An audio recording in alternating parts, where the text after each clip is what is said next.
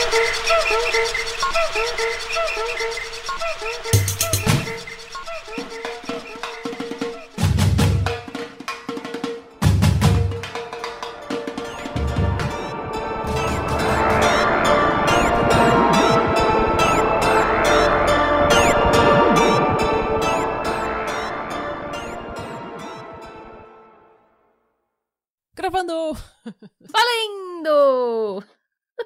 Nome é Natália Salazar. E eu sou a Renata Schmidt. E esse é o podcast Patramada Criminal. Sejam muito bem-vindos. Bem-vindes! Senhoras, senhores, põe a mão no chão. Quê? Não tinha essa, senhoras e senhores, põe a mão no chão. Senhoras, Senhoras e senhores, pule de pula num pé só. Ai, Senhoras gente, e senhores. musical, gente. É uma, Dá uma rodadinha e vai É, pro olho, olho da, da rua. rua. é uma maldição a gente cantando nesse podcast. A gente Ah, não fala, não, o que vamos acontece. cantar. Eu não sei o que acontece. A gente vê um microfone e a gente começa a, a cantar. As loucas do karaokê. E o pior de Ai. tudo é que a gente não sabe cantar. A gente E a gente não planejou, não sei de onde você tirou essa música. Eu, eu cantava isso pulando corda. Sim. É que às vezes eu falo senhoras e senhores nesse podcast, daí eu sempre penso, senhoras e senhores, põe a mão no chão. Nossa, Mas, várias gente- lembranças traumáticas da corda batendo na cara, sabe? Quando você vai pôr a mão no chão, que você agachou errado. Ah, é difícil. Toma aquela cordada na- É, no nariz. Então, e não era aquelas cordas finas, sabe? Era aquelas cordas grossas. Ai, difícil. Daí você pegava uma menina que já não ia com a sua cara, ela É, então, não, era triste. nariz. Ou aquela criança meio troncha que não sabia bater a corda direito, sabe? Que tipo, ah, que tava com os braços doendo. Ai, E fazia gente. tipo, e batia, caía a corda da mão dela, tava queimando a mão, sei lá. Sempre tinha aquela, aquela pessoa. Aquela pessoa cansada, criança cansada. A patramada, a futura A patramada, patramada. criança patramada, sim. Ai, gente, mas é isso. Hoje sou eu que vou contar uma história. Ai, peraí, ra- rápidos recados. Hum. Primeiro, jovens, precisamos de mais reviews bacaninhas no Spotify. Se vocês puderem nos ajudar, nos dar essa Ai, ajuda. gente, por gentileza, vai lá dar uns cinco estrelas pra gente. A gente não pede com fez muita isso. frequência. É, a gente teve um probleminha. Quando abriu pra darem reviews no Spotify, teve muita gente que veio achando que a gente era um podcast de direita barra bolsonarista e viram que a gente não era e não gostaram. A gente chegou a tomar uma, uma estrela de uma pessoa que chamava Cocô do Mato. Eu vi Lembra? isso do Cocô Nossa, do foi Mato. horrível. Nossa, ele ainda veio falar merda, o Cocô do Mato. No... Ele foi no, no iTunes também falar merda. Não, porque a não... gente falava muito de política. É. Vai... A pessoa chama Cocô do Mato, gente. Tipo, se enxerga na sua vida, É. sabe? Na sua Isso- insignificância de ser um Cocô do Mato. e assim, surpreendendo zero pessoas, era um Cocô do Mato bolsonarista. Óbvio que é. Porque ele não gostou da nossa opinião política. Então vieram umas pessoas assim e elas meio que estragaram o nosso rating. É. É, a gente tá tentando, né, minimizar essa questão do, do nome, das pessoas estranharem o nome e confundirem a gente com o que a gente não é, mas a gente pegou essa rebordosa. Então, se puderem nos ajudar, a gente agradece. Por Demais. gentileza, gente. Por gentileza. Sim. E o outro. Eu tô rindo do cocô do mato, hein? Mas É. enfim. O último recado, gente, ajuda a gente, segue a gente no YouTube também. É, eu, eu tô comentando isso porque apareceram alguns ouvintes essa semana que falaram: Nossa, eu detesto o YouTube, mas eu gostei do canal de vocês. Por quê? Uhum. Você pode dar play nos nossos vídeos e só escutar, você não precisa ver como se fosse um vídeo do YouTube. Obviamente, se você quiser assistir, vai ter as imagens e você vai poder ver a gente falando. Uhum. Mas se você não gosta de ficar olhando pra tela, você pode só dar o play, você vai entender a história do mesmo jeito. É como se fosse um episódio, só que mais curtinho, Uhum. com imagens. Então, dê, dá essa força pra gente, porque a nossa audiência é muito menor no YouTube do que é no Pod. É muito menor, é tipo menos de um terço, gente. Então tem muito mais ouvinte do que tem é, youtuber. Então vai lá dar uma força pra gente, se inscreve no canal, dá uns views pra gente, sabe? Coloca lá na Sim. sua playlist e vai vai andar, sabe? Vai limpar a casa, vai fazer tudo isso, não precisa ficar vendo. Só é como se fosse um outro podcast. E tem muita gente também que não sabe, gente, mas são episódios completamente diferentes dos que, do- Sim. dos que saem aqui no podcast. Então, o podcast, na realidade, tem dois episódios por semana, um no YouTube e um aqui. São completamente diferentes, são histórias diferentes e até os formatos são um pouco diferentes. É, formato então, diferente. é, então vai lá, sabe? Poxa, dá uma, dá uma força. É um jeito de você ajudar a gente a ganhar dinheiro sem gastar nada, porque é o YouTube que nos paga. Exato. Lá. E também dar uma review no Spotify não custa absolutamente nada, gente. É só Exatamente. porque a gente esquece, a gente às vezes ouve um podcast por anos e esquece de ir lá dar um review no Spotify. Vai lá dar um, um review pra gente pra, pra dar essa força pras meninas. E é isso, pare... é, exatamente. Ajuda nós e são esses os recados que eu tenho. Ok, muito bom. Obrigada pela sua atenção. Agora vamos para os reclames do Plim Plim. É aqui ai, que eu insiro o reclame. Nossa, você tá nos anos 90 hoje. Hoje eu tô demais, ninguém me segura. Os reclames do Plim Plim. Gente, hoje sou eu que vou contar uma história para vocês. É, hoje eu vou contar uma história de uma mulher maravilhosa chamada Mia Zapata. Yeah! E esse episódio é dedicado ao ouvinte Fernanda Simas, ou Zimas, que foi quem solicitou o caso depois que eu pedi que as pessoas me mandassem sugestões porque eu tava bloqueada. tava bloqueada, parece que eu tô constipada. Que eu tava com. que eu tava com um bloqueio criativo e não conseguia me animar para fazer nenhum roteiro. Daí eu pedi para as pessoas me mandarem sugestões e a Fernanda mandou para mim. Então, Fernanda, esse episódio é dedicado a você. Muito obrigada pela sugestão. Beijos, Fernanda! Seu desejo é uma ordem.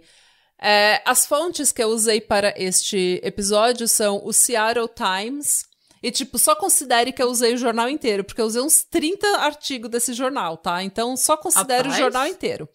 Eu usei arquivo, eu fiquei fuçando no arquivo deles por um bom tempo. É, a, CN, a CNN o The Stranger, a revista Rolling Stone, Unsolved.com, TheGit.com, Medium, Deadline, Last.fm e o site Find Law. Trabalhamos com fontes. Trabalhamos com fontes, não só a fonte da juventude, né? E a dos desejos. E a dos desejos também. Uh, a Mia, algumas fontes falam que ela nasceu em Chicago e outras falam que ela nasceu em Louisville, uh, no Kentucky. O que a gente sabe com certeza é que ela foi criada desde muito pequena em Louisville, no Kentucky. Uh, antes dos nove anos de idade, ela já sabia tocar guitarra e piano. Meu Deus! E ela já tinha mostrado uma voz muito, assim, potente, grave, expressiva, sabe? Ela tinha aquele vozeirão desde pequena que quando ela abria a boca para cantar dava para ver que ela tinha talento, ela tinha um talento e uma aptitude nata para música, uma aptidão. Que foda. Eu falei aptitude. Tá tudo bem também. Deu para entender, né? Você Momento fez Luciana Gimenez, pensei em inglês. Chique. É, ela foi influenciada por músicos como Sam Cooke, Ray Charles e a Billie Holiday, que eram coisas que ela ouvia em casa, mas ela também tinha, ela tinha influências do, do punk, ela tinha influências do heavy metal, ela era, ela... O pai dela disse que eles viram que ela tinha esse talento e essa aptidão desde muito cedo e eles simplesmente deixaram eles apoiaram desde o início e eles deixaram ela seguir o caminho dela. Os pais dela eram a Dona e o Richard Zapata, e os dois eram executivos é, de canais de televisão. Eles eram executivos do ramo do entretenimento e da mídia. Então, os dois tinham, tipo, salários super altos, os dois eram super bem-sucedidos. Riquíssimos. É, era classe média alta, alta, sabe? Eles tinham uma vida extremamente confortável, moravam no subúrbio do Kentucky, assim, família americana, tudo perfeito, lindo, organizado, limpo. A Mia, desde muito pequena, ela mostrou essa, esse talento, essa aptidão natos para música, para arte, para poesia. Então eles incentivaram ela e simplesmente deixaram ela fazer o que ela queria da vida dela, expressar, se expressar do jeito que ela queria. O que é bem louvável, né? Porque tem muitos pais, principalmente quando tem mais dinheiro, que querem que o filho siga uma carreira mais tradicional, ou seja, quadradinho, é. né? É, na escola, ela era tímida e introvertida ela gostava mais de ficar sozinha, não ligava muito para essas besteiras de, sabe, essas políticas de escola, de high school, de ser popular, de ser nerd. Ela tinha poucos e bons amigos. É, e mesmo tendo poucos e bons amigos, amigos que estavam sempre com ela, eles falavam que ela gostava muito de ficar sozinha. Mesmo que ela tivesse assim, os amigos por perto, ela gostava de simplesmente ficar, tipo, desenhando, escrevendo poesia ou ouvindo música na dela. Ela tava sempre com o Walkman ouvindo música. Mas, desde cedo, ela se mostrou, ela se mostrou afrontosa. Ela era o tipo de quietinha que você não pode mexer com ela porque ela ia falar. Ela ia te. Ela não, ela não deixava as pessoas pisarem nela, sabe? E se ela visse injustiça, ela confrontava a pessoa. Ela gostava de. Ela levantava a voz dela, sabe? Oh, eu já gosto muito dela. Ela sempre foi assim, patra mother, sempre afrontosa. É, e ela sempre mostrou bastante maturidade, sabe? Maturidade para além dos, da pouca idade dela. Então ela sempre mostrou oh. assim um senso de querer ajudar as pessoas e querer falar pelas pessoas e querer brigar pelas pessoas. Ela sempre quis ela sempre falava o que ela achava. Então ninguém nunca pisava nela. Apesar dela sofrer um pequeno bullying aqui e ali, todo mundo já sofreu, né? Um pouco. Quem não? Quem não, sim. mas ela não deixava as pessoas pisarem nela, não. Ela estudou artes liberais na Antioch College em Ohio. Eu acho artes liberais tão chique. é uma coisa de gente rica, né? Estudar é isso. É coisa de gente rica. É. E foi na, foi na faculdade, em Ohio, que ela e três amigos formaram uma banda de punk chamada The Gits, que é um nome que eles tiraram de um skit do Monty Python. É, esses amigos eram o guitarrista Andy Kessler, que mais tarde ficou conhecido como Joe Splin, o baixista Matt Dresner e o baterista Steve Moriarty. Em 1989, eles se mudaram para Seattle. Por quê? Porque em Seattle, nessa época, tava tipo. A cidade inteira tava borbulhando talento. O grunge tava nascendo em Seattle, mas também, tipo, várias bandas de punk, hardcore, bandas underground estavam fervendo em Seattle. Então, se você fosse, se você quisesse produzir música independente, quisesse produzir música tipo não uma música comercial, mas uma música grunge, uma música tipo arte, sabe? Você ia para Seattle. Então eles os quatro se mudaram para Seattle, onde aparentemente eles alugaram uma casa que estava abandonada, uma casa podre, que eles chamavam de Rat House. Tipo, a casa dos ratos. Mas era o, que, era o que tava todo mundo fazendo. Eu fico imaginando como deve ser incrível você ser jovem nessa época Nossa. e você ir, tipo, da casa deles pra casa que o Nirvana ficava, pra, tipo, a casa que o Soundgarden ficava, sabe? Pois é. Per, passando pelo Per Jam, né? É, tipo. tipo... Não, e assim, é o, o, legal dessa época, de você ser músico ou ser artista em Seattle nessa época, o legal era ser o underground, era ter o struggle, era, sabe, você passar a perrengue mesmo e fazer o seu caminho sozinho, independente. Eu acho que Seattle pros anos 90 é, era tipo a Londres dos anos 70. Sim, Sim, ou tipo aquela, aquela coisa tipo a Factor do Andy Warhol, sabe? Tipo, que só tinha Sim. artistas e tudo mais. Eu acho que era essa vibe. Mas melhor e menos bosta. menos abusiva. Menos abusiva, mais vibes. Mais vibes. Uh, a Mia foi a primeira do grupo a conseguir um emprego. Ela começou muito rapidamente a trabalhar num dive bar. Dive bar é tipo um boteco, tá, gente? É aquele bar que é tipo uísque, cerveja, uma, um placar de neon e talvez uma E uma música, sinuca, uma sinuca, às vezes também. Uma é, sinuca. Um banheiro podre. Ou seja, é o que no Brasil a gente conhece como boteco. Boteco. né? Você não vai lá para fazer, você não vai lá para tomar um coquetel glamuroso, fancy, socializar. você não vai achar um cosmopolitan não, lá. Não, não é tipo Sex and the City. Você vai para lá para tomar um uísque, um rabo de galo, um rabo de galo, não, rabo de galo, uma cerveja e talvez ouvir uma música, se estiver funcionando. É, mas porque ela trabalhava no bar, é, ela e os amigos conseguiam pelo menos comer uma coisinha de vez em quando. Eles comiam de graça Ai, no bar. Aquele bolovo que ficou uma semana. Aquele bolovo que ninguém quis, sabe? Aquele bolovo duvidoso. hum. Aquela salsicha que fica, sabe, mexendo assim, que fica rodando. Ai, pior, aquela, aquela salsicha em conserva, sabe? Que fica num Nossa. pote. Aquele é. ovo de codorna em conserva. Ovo de codorna, assim. É... Saudade de um boteco, né, minha filha? é, gente. Ai, gente, que saudade.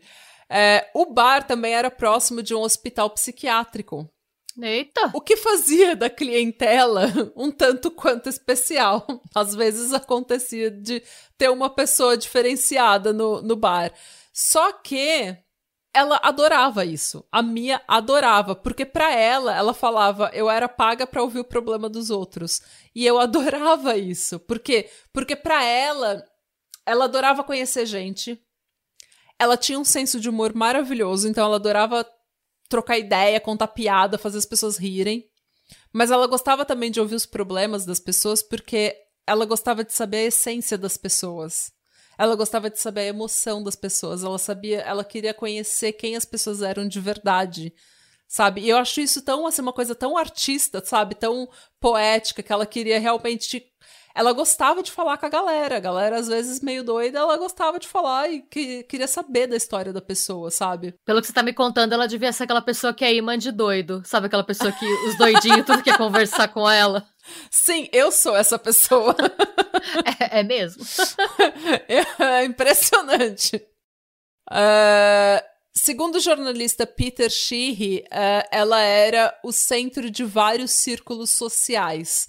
Ela era uma personalidade extremamente magnética que atraía pessoas de todos os tipos, pessoas que não se conheceriam se não fossem por ela. Então era tipo, ela conhecia o advogado e o o, a pessoa em situação de rua. E daí o advogado conhecia o, a pessoa em situação de rua porque conheceu pela Mia, sabe? Ela era a cola ali do, de vários centros, de vários círculos sociais. Oh.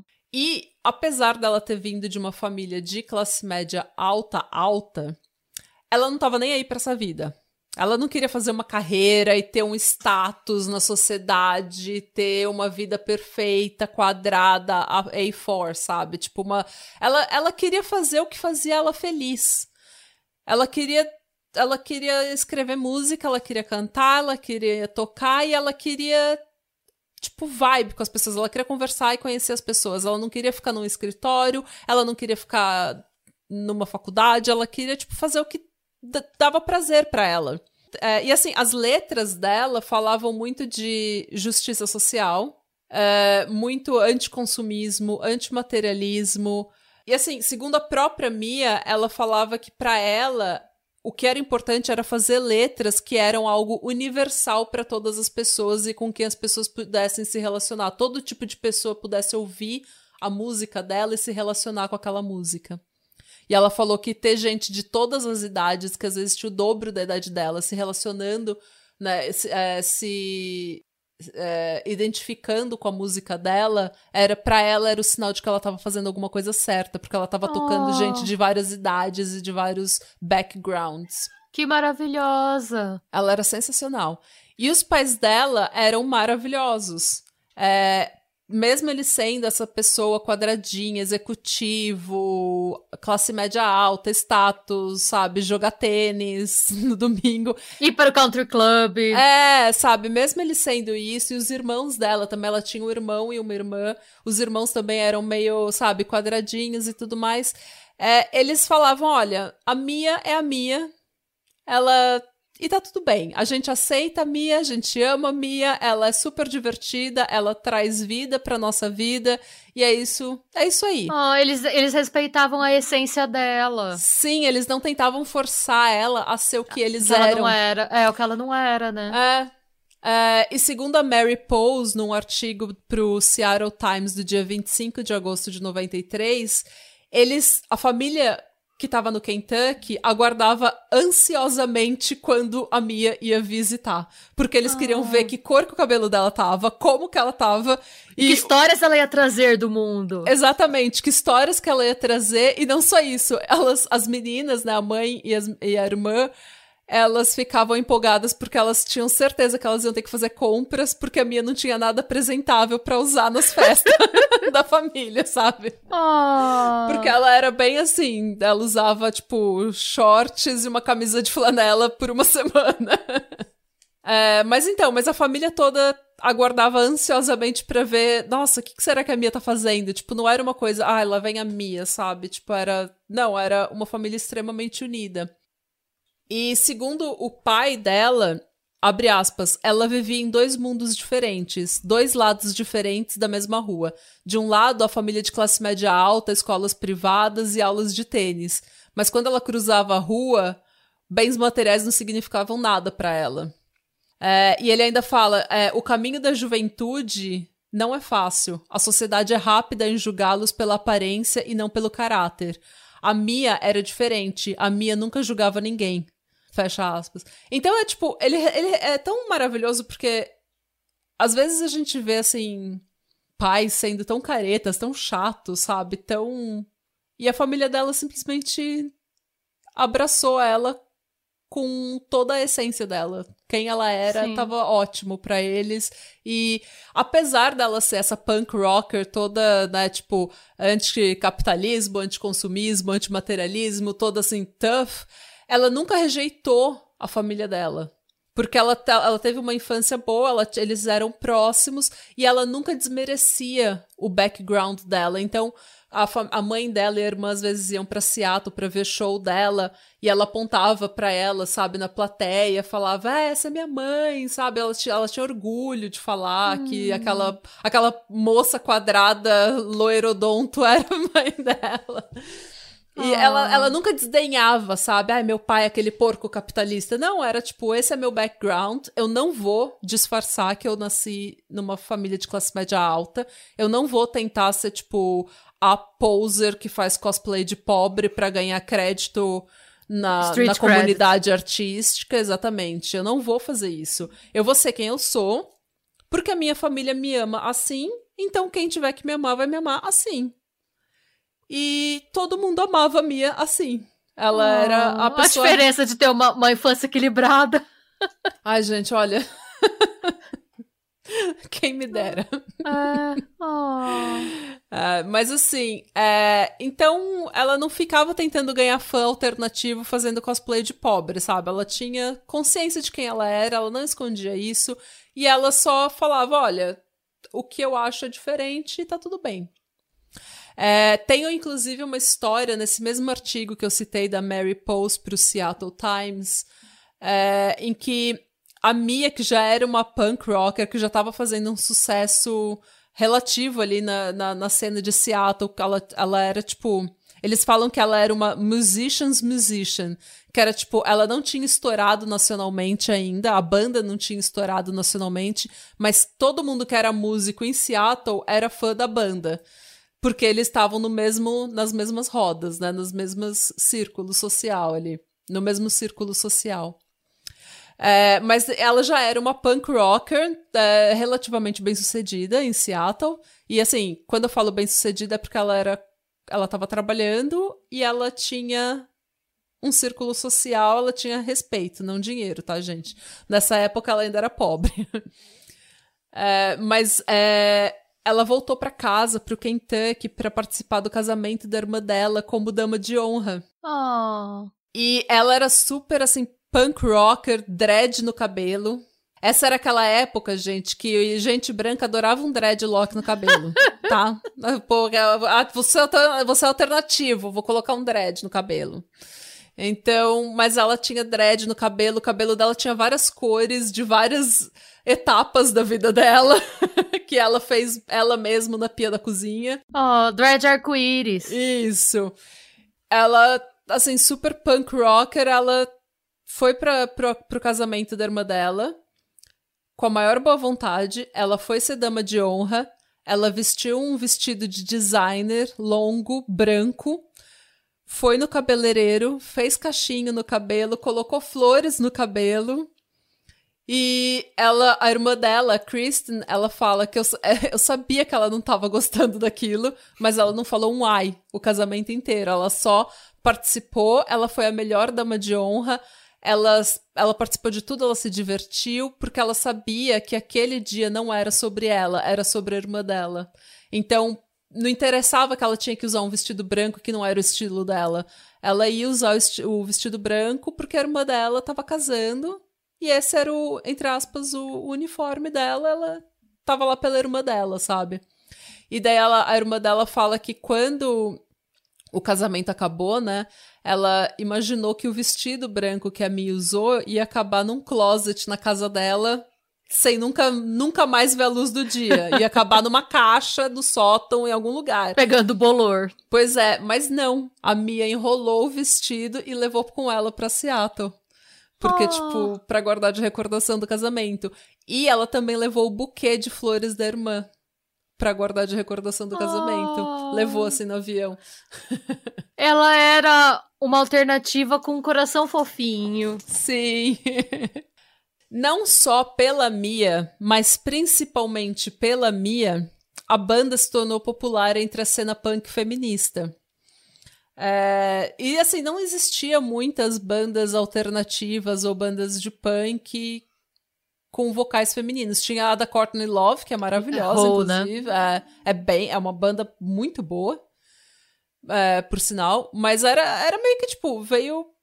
Não, não, tinha muitas mulheres, né? Só que tinha muito, muitos artistas e muitas artistas e músicas e é, poetas e que estavam envolvidas no feminismo já nessa época, naquele, naquele círculo social que estavam envolvidas no feminismo e estavam levantando questões feministas já em Seattle na época. Então, ela se tornou extremamente popular entre as feministas e principalmente entre músicas né, feministas. É, e a banda virou meio que um símbolo feminista. E, vamos esclarecer, é uma banda de punk, não é uma banda de, gr de grunge, tá? Que todo mundo coloca a banda como grunge porque grunge era a maior cena de Seattle nessa época. Então, obviamente, todo mundo fala, ah, é rock alternativo, é grunge. Mas a banda fazia questão de dizer que nós não somos grunge, nós somos punk. e Olha, isso ficava... não tinha ideia.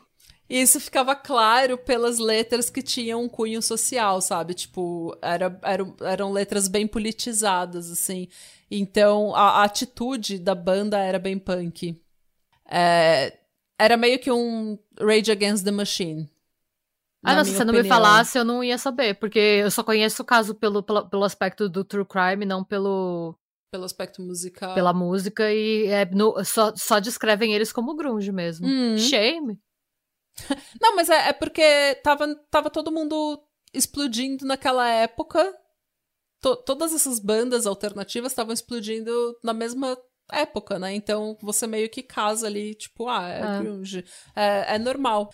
É, mas eles faziam questão de falar que eles eram punk e de fazer um som punk.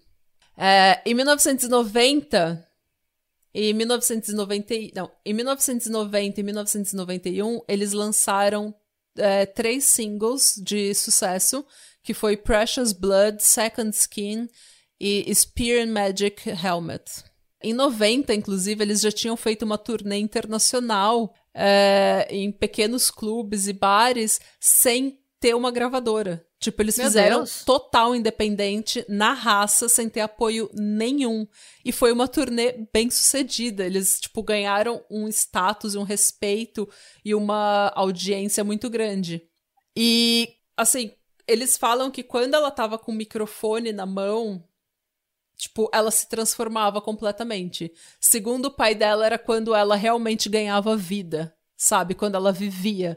Porque ela era uma pessoa super introvertida, é, sabe? Sensível. Na dela, na no rolê dela. dela.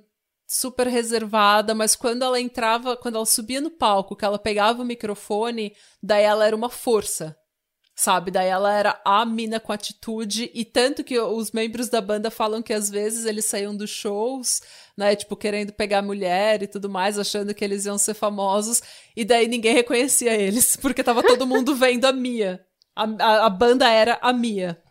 E por isso, Inclusive, muita gente que não conhecia ela pessoalmente, só conhecia ela no palco, achava que ela era essa mina durona, debochada, desbocada, pátria mother, sabe? Mas ela era super tranquila, assim. Uh, o Andy Kessler fala o seguinte, que abre aspas, quem não conhecia a Mia tinha uma ideia muito equivocada dela.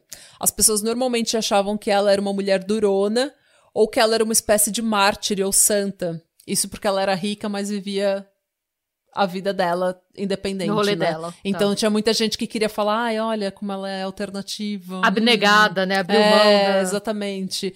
É, daí ele continua, mas eu acho que isso é uma distorção do que realmente ela era. Ela era uma pessoa modesta, extremamente carinhosa e sincera, muito, muito inteligente e muito engraçada. Ela era uma pessoa muito reservada e muito gentil. Fecha aspas. Em 1992, eles lançaram o álbum French the Bully, que eu acho que é um, um título maravilhoso, que eu, eu, eu, pelo que eu entendo é tipo French Kissing, né, que é tipo beijando de língua, o bully. French, French in the Bully. e eles começaram a ganhar espaço e reputação na cena punk e grunge de Seattle. Como eu falei, eles estavam cada vez. Eles estavam, tipo, up and coming, sabe? Eles estavam ganhando um público muito fiel. É, em 1993, eles tinham marcado uma turnê pela Europa e eles estavam trabalhando no segundo álbum chamado Enter the Conquering Chicken. é, e isso é tão engraçado porque Conquering Chicken, né? Tipo, a galinha conquistando, né? Tipo, a galinha conquistadora. Porque a Mia, ela tinha umas. É, a família dela e os amigos dela brincavam que ela tinha chicken legs. Que ela parecia uma galinha. Perninha fina. Perninha fina e, tipo, meio tortinha, assim. E tanto que ela tinha uma galinha tatuada na, na panturrilha. Oh, e a galinha que... Rafinha! ela tinha a galinha Rafinha. E daí ela. É, eu, eu acredito que esse álbum tem o nome Conquering Chicken por causa disso. É, mas eu não li em nenhum lugar, isso é só uma especulação minha. Esse álbum só seria finalizado e lançado em março de 1994, depois do assassinato da Mia. Ah, oh, não! Sim. Porque no dia 6 de julho de 1993, a Mia foi estuprada e morta. E o assassinato dela não teria solução por 10 anos. Oh, eu achei que a gente ia continuar, continuar na parte feliz por mais tempo. Não. Sorry. Tudo bem. Mas como que isso aconteceu, gente? Na noite do dia 6 de julho de 1993, então, a Mia estava com alguns amigos num bar chamado Comet Tavern. Ela tinha voltado para Seattle depois de fazer alguns shows em outras cidades. E algumas fontes falam que eles estavam bebendo para marcar a data de aniversário de morte de um ano. É, aniversário de um ano da morte de um amigo músico que eles tinham em comum. Oh. E outras fontes, a maioria das fontes falam que eles estavam bebendo para comemorar que a banda estava conquistando espaço e que eles tinham conseguido uma gravadora e uma turnê e estavam trabalhando no segundo álbum. Ah. Então, assim, são duas versões completamente diferentes, mas o que a gente sabe é que naquela noite a Mia ficou no bar até mais ou menos uma meia-noite. É, depois disso, ela foi para o apartamento de um amigo e ela ficou lá até as duas da manhã, quando ela desceu dizendo que ela ia pegar um táxi para ir embora. 80 minutos depois, o corpo da Mia foi encontrado por uma mulher chamada Charity Viles, numa viela na área central da cidade, conhecida pela violência e tráfico de drogas. A Mia tinha sido espancada, estuprada e enforcada com a cordinha do moletom que ela estava vestindo. Ela estava semi-nua e o corpo tinha sido disposto numa posição de crucificação, com que os horror! braços esticados para o lado e os tornozelos cruzados, um pé sob o outro, assim, tipo Jesus. Nossa, não tinha ideia disso. Que horror! Essa mulher que achou ela, Charity Viles, é, ela correu para uma estação do Corpo de Bombeiros que tinha próximo e falou: Olha, vocês têm que vir ajudar, porque tem uma mulher morta, uma mulher mal na, na rua. E quando eles chegaram, a Mia ainda estava quente. Então ah. eles tentaram ressuscitar ela, mas é, era em vão. A polícia ficou muito desconfiada de que isso seria o ato de um serial killer. Ou porque o corpo tinha sido posado. Posado. Ele, sabe? Tipo, o corpo tinha sido colocado na posição de uma cruz, como se fosse Jesus, e era próximo de uma igreja católica. Então eles ficaram imaginando: será que isso tem alguma coisa a ver? Algum, algum fanático religioso? Exatamente. Né? E eles não tinham nenhum sinal de, de luta no onde ela foi encontrada, não tinha nenhum sinal de de bagunça, de struggle, de nada. Então, assim, ela estava posada ali num lugar em que nada aconteceu. Ficou bem claro para a polícia que ela tinha sido morta em algum outro lugar e que ela foi jogada, ela foi movida e colocada e posada naquele lugar para ser encontrada. Até porque isso é na área central de Seattle e era uma área que eu não sei como é hoje, mas naquela época era uma área que era conhecida por é, bar e tráfico de drogas e profissionais de sexo. Era, tipo era uma cracolândia. ah. era, não era. Eu não sei se era uma Cracolândia, não chegava a ser uma Cracolândia, mas era Tá. tipo o centro de São Uma Paulo à noite, tá. sabe? Tá. Então, é, era muito estranho que ninguém tinha visto nada. É. né? Então, o que eles acham que pode ter acontecido é que ela saiu com o Walkman dela e ela tava ouvindo música, talvez, porque ela tava sempre com o Walkman. E que ela foi abordada de forma randômica e foi um crime de oportunidade. Foi isso que eles achavam. É, num primeiro momento, pelo menos, né? Não tinha absolutamente nada. Não tinha nenhuma testemunha, não tinha nenhum Ah, não, é também porque, pelo que você estava me falando, ela nada. era uma pessoa extremamente, tipo, iluminada e de boa. É, normalmente eles procuram, né, algum ex-namorado, algum ex-affair. E pelo que Uhum. você tá me contando, não ela não tinha nenhuma animosidade, nenhuma treta com ninguém, né? Não. É, num primeiro momento, o namorado com quem ela estava terminando naquela época é, foi é, o primeiro suspeito. Eles investigaram o namorado dela, mas não tinha absolutamente nada que ligasse ele ao crime e ele tinha um álibi. Tá. Então, ele inclusive chegou a fazer um, um, um polígrafo, né, um exame de. é, um detector de mentiras, que não é a melhor coisa, mas quando você não tem absolutamente nada, você não tem evidência física, você não tem testemunha, você não tem nada, né? Aí, fora que 30 anos atrás não se sabia que. eh, Hoje a gente sabe bem mais, né? Que não se deve fazer o teste do polígrafo. do de jeito- polígrafo, é, mas Naquela Mas época, assim, e às era tão- vezes, é, eu acho que era assim, era, olha, esse teste não é não, não é o melhor, mas assim, é um, é um começo pra gente começar uma conversa com Sim. uma testemunha e se a gente achar que ele tá mentindo, é um, uma carta na nossa manga, sabe? É uma, uma alavanca pra começar uma investigação. É, mas eles não tinham nada, gente. Eles não tinham nada. É, eles estavam com medo de que fosse um serial killer, porque nessa época o Green River Killer estava Ah! muito ativo. Né? Ele ficou ativo até 98 em Seattle. Então. Nossa, gente. E Seattle, vale lembrar que é a terra do Ted Bundy, né? Onde ele estava ativo por anos em Seattle. Então, é, Seattle tem um pouco de medo de serial Tem um killers. passivo aí, Tem um- né? é. Tem um. É, te- as pessoas ficam com medo, né? É, a notícia da morte da Mia caiu como uma bomba na cena underground é, e punk de Seattle. Ela era extremamente jovem, mas apesar de ser extremamente jovem, ela tinha, gente, ela tinha 27 anos, tá? Ela Gente, entrou a no idade, clube. ela entrou no clube. Apesar de ser extremamente jovem, ela estava conquistando espaço e ganhando tanto respeito, sabe? Que parecia que ela era uma veterana na cena. É, e isso não só pela atitude e pela persona dela, mas principalmente pela qualidade do trabalho dela. As músicas eram muito boas. Ela era respeitada pela qualidade do som, sabe? E isso não é uma coisa que qualquer 27. eh, qualquer pessoa de 27 anos conquista, sabe? Sim. É, em agosto de 93, no dia que seria o aniversário dela, alguns músicos, amigos e os pais se reuniram numa pizzaria em Seattle.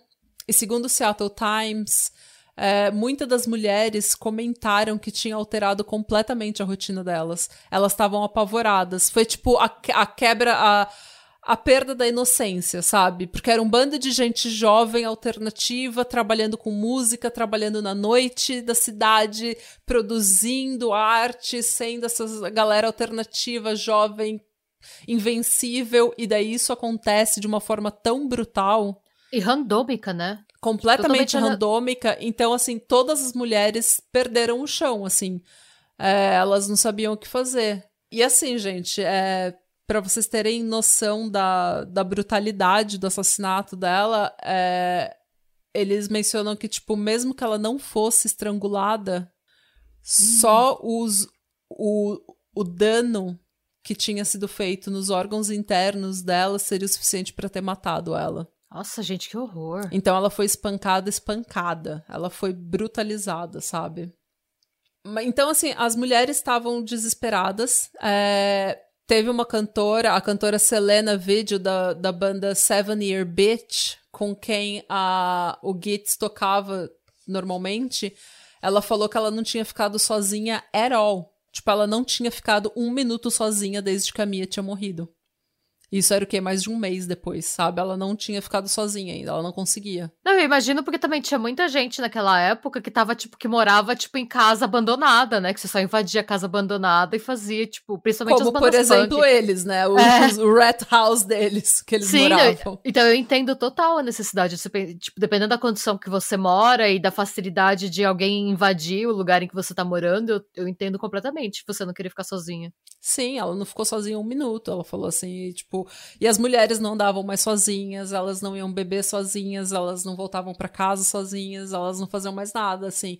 E até os homens ficaram completamente inseguros, porque porque não sabiam quem tinha feito isso. Então, o que- quem que foi? Foi um fã fanático?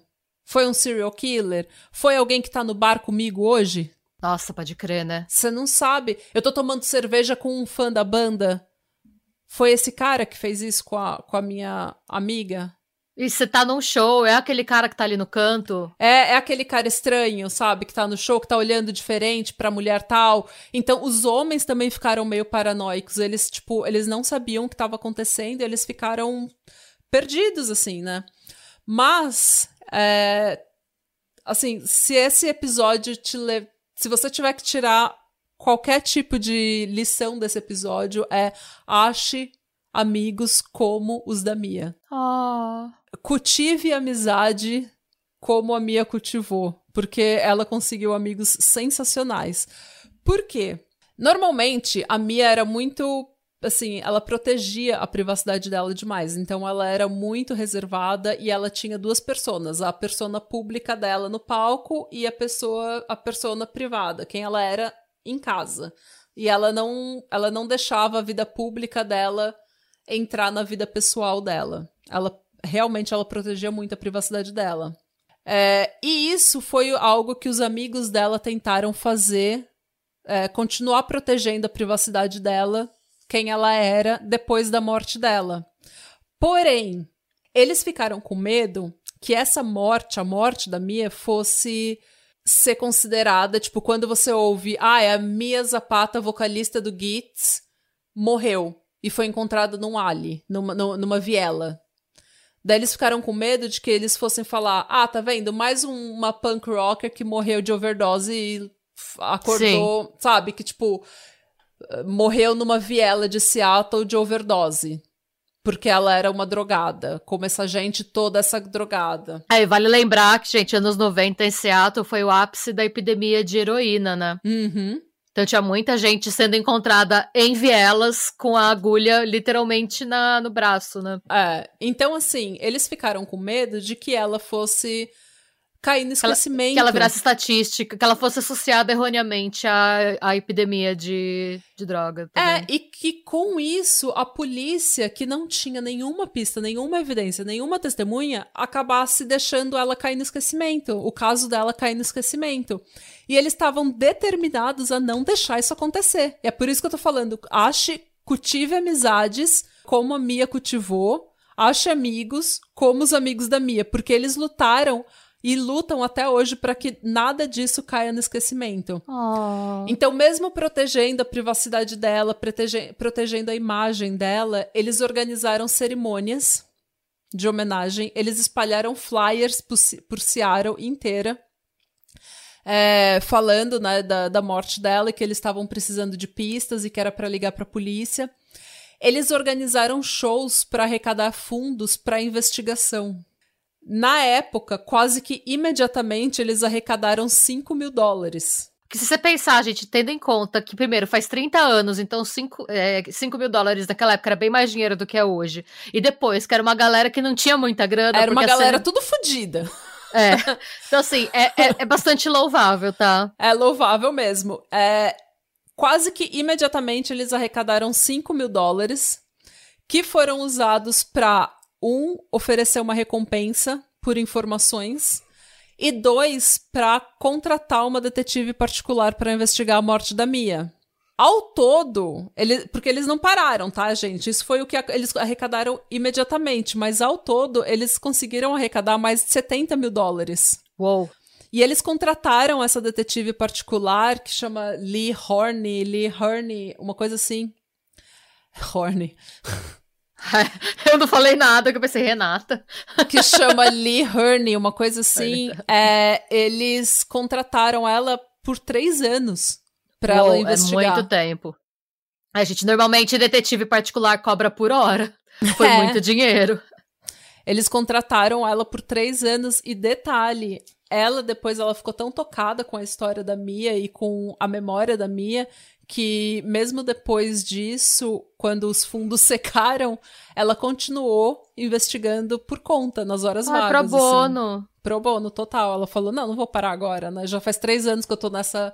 É o tipo de coisa que eu faria. Vou, vou continuar porque estou cismada. É, tô com ranço agora, agora. tô com ranço, exatamente. Agora cismei. E por que, que eles fizeram isso? Por que, que eles contrataram um detetive particular? Por que, que eles estavam tão determinados em contratar um detetive particular e levantar fundos para investigação, gente? Porque a polícia de Seattle estava fazendo o possível para resolver o caso, mas eles não só tinham pouca evidência e nenhuma testemunha. É, aquele verão foi um dos piores em Seattle. A Mia era vítima 33 daquele ano. Nossa! Como eu falei, o Green River Killer estava ativo na, na região e assim, foi uma onda de homicídios gigante naquele, naquele verão. Então tava, tipo, a polícia tava extremamente sobrecarregada. E assim, daí difere um pouco também, tá? É, algumas fontes falam que a polícia se focou nos estranhos, outras fontes falam que eles se focaram primeiro no círculo social dela. O que a gente sabe? O que a gente sabe com certeza é que tanto amigos quanto a polícia, eles estavam. Eles tinham três teorias. Ou foi uma pessoa completamente randômica, tipo, ela chegou, ela saiu com o Walkman dela e ela foi abordada na rua. Ou ela entrou num táxi, porque ela falou que ela queria. Ela ia pegar um táxi. Ela não dirigia, ela não tinha carteira de motorista, então ela estava sempre pegando táxi. É, ela falou que ela ia pegar um táxi, de repente ela pegou um táxi, brigou com o motorista e ele fez alguma coisa com ela. Ou ela, ao invés de pegar o táxi, ela foi numa outra direção pra a casa de uma outra amiga, é, ou pra casa do namorado, e ela foi abordada nesse meio tempo. Uma outra teoria diz que ela nunca deixou o prédio da amiga, da casa da, da, da primeira amiga que ela visitou, porque essa esse apartamento, entre aspas, é, era no mesmo prédio que o lugar em que eles usavam para ensaiar e gravar. Tá. Então, e o microfone da Mia, que ela nunca deixava para trás, tava lá. Então eles imaginam que ao invés de descer para pegar o táxi, ela tenha sido abordada ainda no prédio. Tá. Porque o microfone dela não tava com ela, ela não pegou as coisas dela. Tipo, as coisas dela continuavam no, no estúdio, entre aspas, né? No local onde eles ensaiavam. Ah, é, pensando assim, é, na selvageria, né, na brutalidade da cena, é, você, eu imagino que é uma, e no intervalo, que foi 80 minutos, né, que você falou. 80 minutos. É, é uma pessoa que, no mínimo, já. Eu, eu imaginaria, né? É, uhum. Eu não lembro.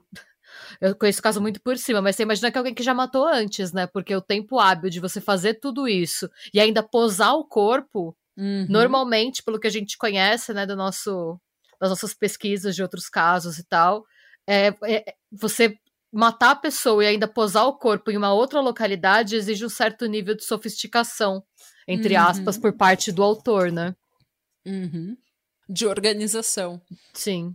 Eu imagino que não seja o primeiro, porque eu acho que, tipo, ninguém começa posando o corpo. Exato. E mexendo de lugar, né? Não, não fica onde lugar. você. É. é. E não deixando nenhuma evidência, sabe? Tipo, pouquíssima evidência.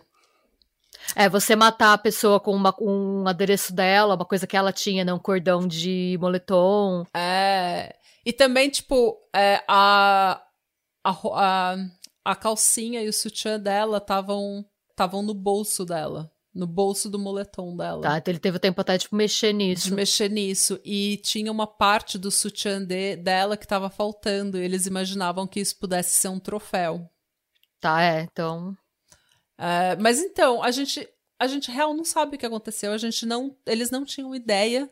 Tudo isso são teorias. Como eu falei, teve o namorado dela, foi um suspeito, teve um taxista que era aparentemente meio estranho ao redor de crianças. que Eita. foi. É, sabe? É uma pessoa que costumava rondar as escolas vendo as meninas jogar futebol, uma coisa assim. Sabe? Tipo, O, ficar cre- vendo o taxista creepy. É. Então, mas assim, nada disso deu em nada porque eles tinham, ou eles tinham um álibi, ou eles tinham. Eles não tinham absolutamente nenhuma ligação com a Mia, nem conheciam a Mia, então eles não sabiam. E por uma década, gente, foi isso que aconteceu. Assim, era tudo era pista que não dava em nada, teoria que não dava em nada. Uma outra coisa interessante que é os amigos dela também criaram uma organização anti-violência que ensinava autodefesa. Nossa, chamada, que chique. não é? Chamada Home Alive, que segundo o site deles, abre aspas, oferece cursos de autodefesa integrados a causas sociais, reconhecendo que a violência é frequentemente o resultado de abuso e opressão, fecha aspas. Nossa, tem tudo a ver com a bandeira feminista engajada. social que, ela É. tinha. Eles ensinavam autodefesa, artes marciais e várias, assim, dicas de como se defender e de como tá mais é, aware. Como que é? Mais. É consciente, né? É, Seria. mais consciente sobre o lugar Seu- que você tá e como que você pode se defender em diversas situações. É, eles também organizaram vários shows para manter não só a investigação com fundos, né, a investigação da Mia é, patrocinada, mas também para levantar a conscientização do que tinha acontecido com ela e não deixá-la cair no esque- no esquecimento.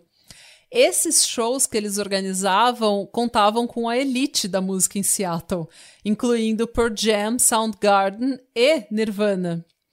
Aí é. Aliás, o show que o Nirvana fez pra Home Alive foi aparentemente uma das últimas aparições do Kurt antes dele morrer, também aos 27 anos, em abril de 94. Hum, É, infelizmente, por falta de fundos, a Home Alive teve que fechar, né, encerrar as atividades em 2010, mas eles continuam mantendo algumas, é, alguns trabalhos pequenos de conscientização, alguns workshops de autodefesa, e o site deles ainda pode ser encontrado, ainda tá no ar, então dá pra tem algumas dicas de autodefesa no site deles, tipo se você tá no metrô, como que você usa spray de pimenta, como que você se defende de um ataque. E é isso, gente. Bem, o caso dela virou um cold case. É, eles nunca deixaram cair no esquecimento, mas sem nenhuma evidência, nenhum, nenhuma pista nova. Acabou ficando lá parado. Nunca foi fechado, mas ficou lá parado por um bom tempo, por uma década. não, é muito tempo. É, nesse meio tempo, os Gits continuaram ativos por um bom tempo depois da morte da Mia. Em 1994, as minas do Seven Year. as minas do Seven Year Bitch eh, lançaram um álbum chamado Viva Zapata, Ah. em homenagem a Mia. E também a- em homenagem à morte de uma amiga guitarrista que tinha morrido recentemente. Na mesma época, a Joan Jett, em parceria com a Kathleen Hanna, escreveu a música Go Home. E no vídeo é uma mulher sendo perseguida por um stalker até uma estação de trem, onde ela se defende de um ataque. E esse vídeo foi dedicado à memória da Mia e feito para levantar não só fundos para a investigação, mas para levantar conscientização sobre o caso da Mia. É, o problema é que acontece tanta coisa, ainda mais acho que a, a morte do Kurt Cobain mesmo foi uma coisa tão icônica. E foi logo em Que- seguida, foi abril de, É. 2000 de 1994. Tem, a gente tá vendo agora vários casos que a gente fica, gente, como que a gente não ficou sabendo desse caso? Foi porque aconteceu, tipo, durante a pandemia.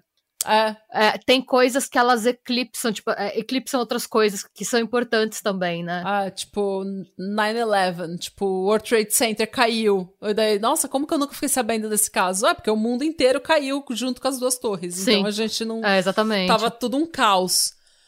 É, depois disso, a Joan Jett também se juntou ao resto do The Gits para gravar o álbum Evil Stig, que se você ler de trás para frente, é, lê Gits Live, arrecadando mais fundos para a investigação. Todos os fundos que eles arrecadavam é tudo para investigação. Oh, isso são amigos de verdade. São amigos de verdade. Cultivem amizades como a Mia cultivava. É, o pai dela caminhava às vezes por Seattle, Nossa. pelas ruas de Seattle, onde o corpo dela foi encontrado, tentando entender como que ele tinha ido parar ali. Ai, meu Deus. É, ele também gostava de se reunir com os amigos e pagar cerveja pra todo mundo, pra se reunir com os amigos dela e continuar falando e continuar. Manter a memória dela viva, né? É. E também trocando ideia pra ver se nessa troca de ideia eles conseguiam uma pista, sabe? Eles conseguiam falar uma, uma memória, uma coisa que podia trazer uma pista nova pro caso, que eles pudessem levar pra polícia. Tipo, se você, man se você se mantiver. Tipo, se você continuar falando, a memória não. A, a sua memória continua fresca, as coisas não caem no esquecimento e de repente dessa troca vem uma pista que você não tinha pensado antes. Ou às vezes até alguma, sei lá, ah, lembra do fulano que tava com a gente no bar, foi preso por tal coisa. Ah, fulano foi Ah. preso por ter feito o quê? Hum. Hum. Onde fulano estava no dia que tudo aconteceu? Pois é, e é uma coisa que só vem da fofoquinha, É, é gente. só vem de você conversar com as pessoas mesmo. É... uma coisa que cortou meu coração de todas as formas, quando a irmã, a, a Kristen, foi na casa da Mia, né, depois do assassinato, recolher as coisas da Mia, os amigos dela tiraram um maço de flor morta que ela tinha pendurado na parede. Ai, o buquê. Era o buquê. Era o buquê do casamento. Ah. Tava morto, mas ela tinha ainda pendurado, ela tinha deixado pendurado na parede por mais de um ano, como memória do, do casamento da irmã dela. Isso meio que acabou com o meu dia quando eu escrevi isso. Nossa. Até que um dia, revirando cold cases, revirando esses casos parados sem solução, é, eles resolveram, porque assim, eles tinham pego cotonete, sabe, passado no corpo da Sim. Mia pra recolher Amostras de é, DNA. amostra. Mas eles sabiam que a amostra era limitada, era uma amostra pequena. Então, se tivesse DNA ali, era uma pequena amostra, que eles não podiam ficar usando a torta e a direita, porque senão eles iam perder a amostra, né? Sim. Então eles daí não ia ter mais nada. Então o que, que eles fizeram? Eles seguraram essas amostras. E ao invés de testar logo em seguida, em 93, eles seguraram, seguraram, até que a tecnologia de DNA melhorou. Ah, o que foi bem Porque eles esperto. falaram se foi muito esperto, gente. Porque eles falaram se a gente tem tão pouca evidência, a gente tem tão pouca amostra, se a gente estragar, a gente nunca vai resolver esse caso. Então vamos segurar até a tecnologia melhorar, porque daí a gente pode usar e desvendar o caso. Nesse meio tempo também, o, o sistema de dados do FBI foi ampliado. E daí você tem um, um, um sistema de dados nacional, em que está muito mais integrado, em que todos os estados estão integrados e você pode jogar o DNA no sistema e ter um match. Só que isso tudo levou anos. E eles estavam com, eles estavam segurando essas amostras de DNA assim, tipo, com, to- sabe, tipo, com toda a força próximo do coração para não estragar. É, dez anos depois, né, em 2003, quando a tecnologia já estava melhor e quando o sistema de dados já estava mais avançados, já estava mais avançado, eles jogaram no sistema de dados do FBI. E num primeiro momento não deu nenhum match, Ah. mas teve aquela pessoa que ficou, vou achar você, e ficou jogando de tempos em tempos, ia lá e jogava no sistema para ver, será que tem alguém novo aqui? De tempos em tempos a pessoa ficava interessada lá e curiosa e ia e jogava de novo. Até que, seis meses depois, esse DNA deu match com um homem chamado Jesus Mesquia, que tinha sido preso na Flórida por roubo em 2002 e que, como parte da liberdade condicional, tinha que ceder amostras de saliva Eita, por roubo. por roubo. Eu Total- vou te falar por ah, quê. Tá, tá. Por quê? Porque em 2001 foi uma puta sorte. Porque antes era só assim: é, você coletava DNA de assassino, estuprador. Só que em 2001 a Flórida passou uma lei dizendo que crimes, entre aspas, menores também, criminosos, entre aspas, menores, também tinham que ceder DNA. Porque eles falaram, a pessoa tá sendo presa por roubo, mas ninguém diz que ela só é um ladrão. Olha. Então eles aprovaram essa lei em 2001, que mesmo que você seja um criminoso entre aspas menor por um seja preso por um crime menor, você tem que ceder saliva, tem que ceder amostra para colocarem o seu DNA no sistema. Meu Deus. E foi uma puta sorte, porque o quê? Dois anos depois eles jogaram o DNA no sistema e veio o Jesus Mesquia, que tinha sido preso por roubo em 2002 na Flórida. O Jesus era originalmente de Cuba e ele estava nos Estados Unidos desde os anos 80, depois de ter entrado ilegalmente no país. Onde ele cometeu diversos crimes, em diversos estados. Ele já tinha uma ficha extensa de agressão contra uma mulher grávida, é, violência doméstica, sequestro, roubo, atentado ao pudor, porque ele gostava de se mostrar para as pessoas, tentativa de estupro, ou seja. Que pessoa boa, tudo. né? É, ele tinha feito o bingo do, do crime. É, e por isso, quando ele foi pego por roubo, algumas fontes falam, inclusive, que ele nem, ele nem foi pego por roubo, ele foi pego por portar armas que pudessem ser usadas em burglary, em, tipo, em roubos. É, e, mas enfim, quando ele foi preso, que a polícia puxou a, a ficha dele, falou: filho, você já tá violando várias leis aqui já faz um tempo, você vai ser preso. Ele não ficou muito tempo preso, mas ele estava em liberdade condicional e eles precisavam manter, né, o olho, manter os olhos abertos, assim, manter ele no sistema. Então foi aí que ele deu uma amostra de saliva e acabou no sistema do FBI. Uma investigação concluiu que ele morou em Seattle entre 1992 e 1994 que ele morava a menos de dois quilômetros de onde o corpo da Mia foi encontrado e que a mulher com quem ele morava na época não estava na cidade naquela noite. Ela era uma namorada, eles moravam juntos, mas ela tinha saído da cidade, ela tinha viajado nessa noite. Então, nessa noite, ela tava, ele estava sozinho em casa. Essa namorada contou para a polícia que ela morria de medo dele porque ele tinha uns ataques de raiva e que ela queria distância dele e que ela inclusive comprou um carro para ele vazar da vida dela. Ela deu o um carro para ele, tipo, vai embora nesse tipo, tipo pega esse carro. Embora. Nossa, gente. Hum, qualquer, eu pago para não te ver mais. Foi isso que ela fez. É, e mais, cinco semanas depois da morte da Mia, uma mulher disse para a polícia, e isso eu não entendi direito, eu não entendi se essa história veio antes, veio à tona antes, durante as investigações, ou se ela veio à tona depois. Tá? Mas uma, o que a gente sabe é que cinco semanas depois da, da morte da Mia, uma mulher disse que ela denunciou para a polícia um homem, porque ela estava andando para, ela estava voltando para casa sozinha à noite e um carro tava seguindo ela, tipo, sabe, seguindo ela devagar, assim, Ai, que meio pavor, que encostando. Sim. E ela, tipo, achando que, o, que ele ia ou oferecer uma carona ou pedir direção, sabe? Perguntar onde que alguma coisa era. Ela parou e foi e foi falar com a pessoa, foi falar com o cara. E o cara tava freneticamente se masturbando. Que horror! Mano. E ela denunciou. Ela falou que ela saiu de perto só que ela, esperta que ela era, ela anotou a placa do carro. E a placa do carro estava registrada a ninguém mais, ninguém menos que o Jesus Mesquia.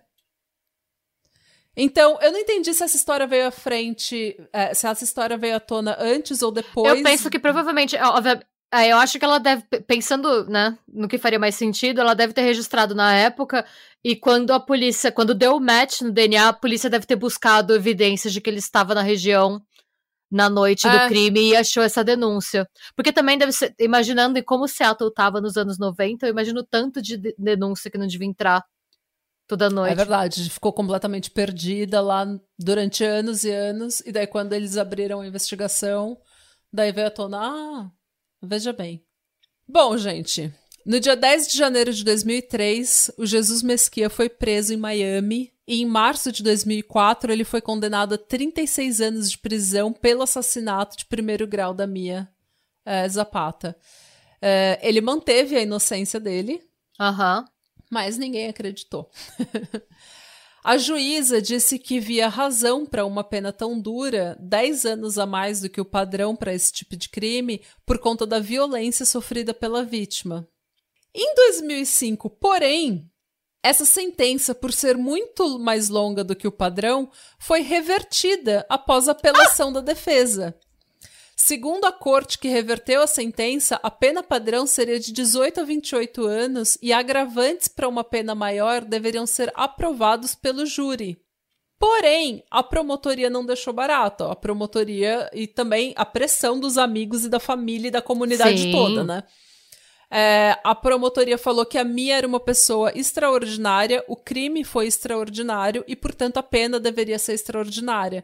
E eles, yeah, yeah. E eles continuaram lutando pela Mia e trouxeram à tona o fato de que o Jesus tinha, no julgamento, ele tinha abrido mão do direito de ter a aprovação do júri por alguma razão, ou vai saber que tipo de acordo que ele fez. Ah, eu acho... ou... É, porque tipo eu acho que ele deve ter percebido é, não, ele deve ter percebido que ele não ia angariar a simpatia de um júri, né? Você pode lidar direto com o juiz quando você. Você pode escolher, né? É. Não ser julgado por um júri quando você acha que. Você pode escolher, você pode escolher entre ser julgado por um júri ou o juiz te dar sentença direto, pois né? É. Ele tinha abrido mão do direito dele de ter pelo menos a, a, a sentença aprovada pelo júri, ele tinha abrido mão disso. Então, é, a juíza Sharon Armstrong, da Suprema Corte do Estado. Ela sentenciou ele novamente a 36 anos em 2009 e disse que a Mia era uma pessoa extraordinariamente vibrante e que ela era obviamente talentosa e que ela se sentia impressionada pela quantidade de vidas que a Mia tocou. Oh. É, em 2021, ele morreu no hospital, sob custódia do Estado, aos 66 anos. É, e a causa da morte nunca foi divulgada. Mas assim, bye, Beth. Bye, Felícia. Tipo, é... E essa é a trágica história da Mia Zapata, gente. E em nenhum momento ele falou motivo, nada, foi só tava doidão. Ele falou, não, ele falou que ele era inocente. Ele foi pro julgamento porque ele não se declarou culpado, ele falou o tempo todo que ele era inocente. Mas o DNA dela está, o DNA dele está Estava nela. nela é. Numa mordida no corpo dela. Então, assim. É isso, gente. É, o, é. o que quebra o coração é que quando ela foi assassinada, ela estava no estopim da carreira dela. A carreira Sim. dela estava acontecendo. Ela tinha conseguido o contrato com a gravadora, eles estavam fazendo turnê, eles estavam tendo todo respeito. E o pai dela disse ele, ele, não, ele não se lembra de ter visto a Mia tão feliz como ela estava nos últimos meses da vida dela. Ah, não, dá uma dó absurda. E eu só queria terminar com alguns relatos sobre a Mia. Segundo o pai dela, ele fala: a Mia era o melhor da nossa família. Ela tinha, uma, ela tinha uma total e completa consciência. Ela, ela se importava com as pessoas. Ela via as pessoas em situação de rua, por exemplo, e ela dizia que aquilo não era, não era justo e que aquilo não era culpa daquelas pessoas. Oh. Tipo, ela, desde pequena, ela já tinha consciência social. A John Jett fala que os Gits, em, de forma geral, eles estavam na trajetória certa para se tornar uma das melhores bandas de punk eles tinham ótimas músicas. A Mia tinha uma presença de palco maravilhosa e que o legado dela não deveria ser a morte dela, mas deveria ser a música forte e linda que ela estava produzindo sob a perspectiva de uma mulher.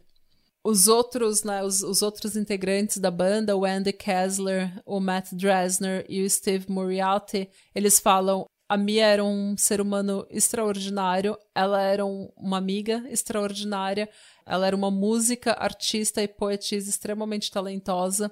E ao invés de focar na morte dela, a gente quer lembrar ela pela, pelo talento, pela amizade, pelo senso de humor, pela arte e pela música que ela deu pro mundo. Oh. E é isso. Nossa, amei a história dela. Eu não conhecia nada da história dela. Ela é bem foda, né? Eu não conhecia, eu Sim. já conhecia a história, assim, tipo, muito por cima. Eu sabia que ela tinha sido assassinada, mas não sabia nada da história.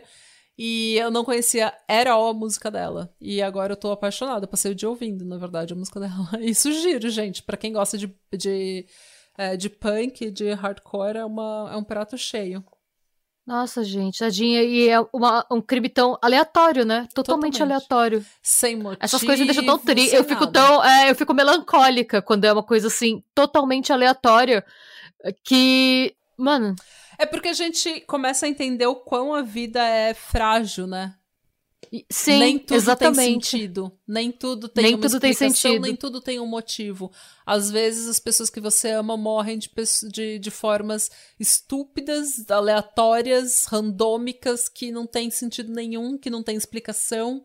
E, a- e se as pessoas que você ama morrem assim, você também pode morrer. É, é um sentimento muito hopeless, né? Uma, Sim. uma coisa que tira a É. sua esperança de viver um pouco, mas. É aquele momento que a gente torce pra existir vida após a morte pra essas pessoas estarem no lugar melhor, Ah, sabe? Eu acho que é como eu falei, gente, se, se tiver uma lição nesse episódio que seja cultive amizades como a Mia cultivava, valorize as pessoas ao invés de bens materiais, esteja presente na vida das pessoas, faça diferença na vida das pessoas e você vai ter a recompensa, né? De que as pessoas, mesmo que você morra, as pessoas nunca vão te esquecer, você nunca vai cair no esque- no esquecimento e você vai ter tido um impacto maravilhoso na vida das pessoas. Então, é isso. Seja mais como a Mia Sim.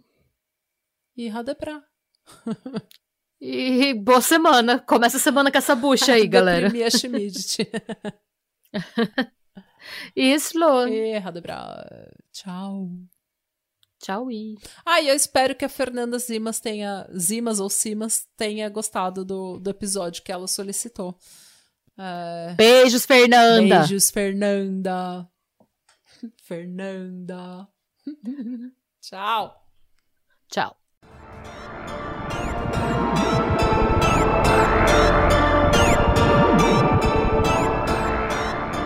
E se você gostou desse episódio e quer receber conteúdo exclusivo sem comerciais, vá até a Orelo para se tornar um apoiador do Pátria. Você também pode se inscrever no nosso canal do YouTube para episódios inéditos todos os domingos. E agora sim, tchau! Oi, pessoas, tudo bom? Meu nome é Gisele, host do podcast Sob Investigação, um podcast para quem sabe que a realidade é pior que a ficção.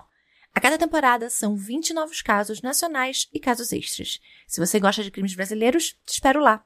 Beijos!